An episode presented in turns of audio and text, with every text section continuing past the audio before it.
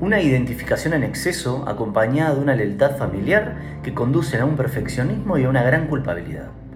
Granizo es una película que nos cuenta la vida de Miguel Flores, un meteorólogo reconocido por ser infalible, nunca se equivoca. Miguel Flores lleva una vida de fama y reconocimiento. Es saludado y felicitado una y otra vez en la calle. Confían en él y en sus pronósticos. Un personaje que se alimenta emocionalmente de la aprobación y validación externa, muchas veces reflejo de alguien que depende de la mirada del otro para saber quién es. Miguel Flores se considera el mejor haciendo lo que hace. No confía en otros pronósticos ni en las aplicaciones del clima. Defiende a capa y espada tanto su forma de trabajo como su confiabilidad de predicciones. Un perfeccionismo que no solo esconde una gran presión hacia sí mismo, sino también nos muestra el reflejo de una carencia, una necesidad. Una noche, sin esperarlo y sobre todo sin pronosticarlo, una granizada cae sobre la ciudad. A partir de ahí todo cambia, la imagen de perfección se desmorona, la gente lo insulta, lo ignoran, hasta se manifiestan en su contra. Una crisis se rompe en su vida, destruyendo todo lo que tenía construido. Una crisis que lo lleva a huir y a comenzar un viaje que lo llevará de vuelta a su pasado y a su interior. Toda crisis en cierta medida nos conecta con aspectos nuestros que muchas veces dejamos olvidados. Nos saca de nuestro mundo habitual y nos llevan a un proceso de reconectar con nosotros mismos y ver los aprendizajes que necesitamos para seguir. Comprenderemos la historia de Miguel Flores transitando por dos momentos claves. El fallecimiento de su esposa producto de un rayo, que no solamente se trata de la carga emocional que vive, sino que nos muestra su posicionamiento interno automático, desde el lugar en que vive ese hecho, que es la culpabilidad.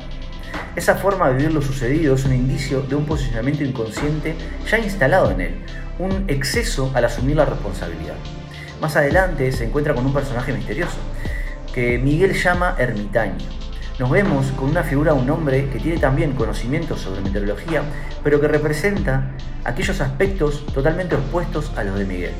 No le interesa la fama, los lujos, las comodidades, vive con lo mínimo necesario, no busca sacar rédito de sus conocimientos. Está en oposición a lo que Miguel es, representa su sombra. La vida constantemente nos lleva a experiencias y encuentros donde podemos ver reflejado aquello que más alejado creemos que está de nosotros, pero que no dejan de ser parte de nosotros mismos, que nos invitan a movernos de nuestros posicionamientos más rígidos. En ese encuentro Miguel nos cuenta sobre su niñez, un niño que ve a su padre sufrir por no poder disfrutar de sus vacaciones debido al clima. Ese niño asume el compromiso y el posicionamiento de cubrir una necesidad.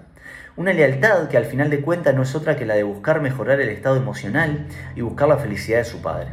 Las lealtades son formas de vincularnos desde el compromiso, asumiendo un rol determinado que muchas veces busca cubrir un vacío existente.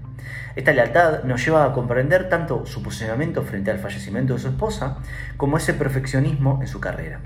Inconscientemente sigue en la búsqueda de cubrir esa necesidad ajena, la necesidad de predecir el clima para conseguir así la felicidad de otros.